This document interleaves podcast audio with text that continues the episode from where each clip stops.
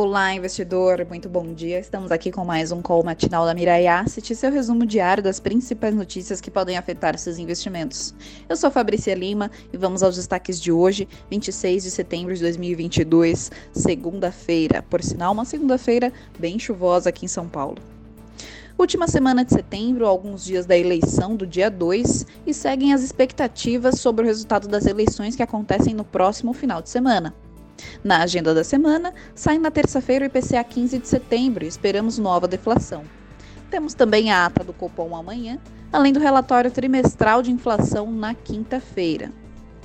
Na pesquisa Focus dessa semana, o IPCA de 2022 passou de 6 para 5,88%. Em 2023, de 5,01% a 5%. Em 2024, estável em 3,05%. O PIB passou de 2,65 para 2,67 neste ano, mantido em 0,50% em 2023. A Selic segue em 13,75% neste ano e 11,25% em 2023, e o câmbio a 5,20 nesses dois anos, 2022 e 2023.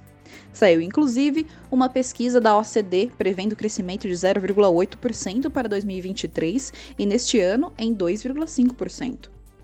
Segundo a instituição, crescimento anual em 2023 da Argentina, Brasil, México e África do Sul, países relativamente expostos ao ciclo econômico global e à demanda uh, nas economias avançadas, está projetado para diminuir entre 0,5 e 1,5 ponto percentual. Nos Estados Unidos, Powell fala na quarta-feira um, e sai o PCE na sexta e a segunda leitura do PIB dos Estados Unidos na quinta-feira. Por lá, grande é a expectativa de que a economia ingresse numa recessão, com algumas pesquisas vislumbrando uh, 80% de chance. Na Europa, a inflação também estará no radar nessa semana, com a leitura preliminar de setembro do CPI da zona do euro. Na Alemanha, o índice IFO uh, de sentimento das empresas caiu ao menor nível desde 2020. Chegou a 84,3 pontos, de, uh, que anterior era 88,6, bem abaixo da previsão, que era de 87,1. Isso nos leva a acreditar que a economia alemã está entrando numa recessão.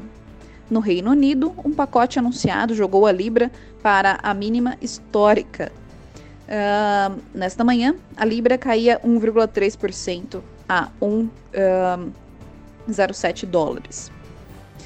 Sobre o pacote, dentre as medidas, corte de impostos e aumento de gastos, impulsionar a demanda e reduzir a chance de recessão. E essa é a leitura da nossa equipe de research. Vamos agora as aberturas das bolsas e commodities de hoje. Na Ásia, as bolsas de valores fecharam em queda, com Nikkei em menos 2,66% e Xangai em menos 1,20%. Na Europa, as bolsas abriram em queda, com Londres em menos 0,75%, Alemanha em menos 0,19% e França em menos 0,22%. Nos Estados Unidos, futuros das bolsas de valores abriram em queda, com Dow Jones uh, em menos 11%, S&P em menos 10% e Nasdaq em mais 0,99%. O petróleo WTI com uma queda de 1,04% a 74,94 dólares o barril. Petróleo Brent uh, em menos 1,06% a 84,12%. E o minério de ferro Dalian em menos 1,46% a 99,32 dólares a tonelada.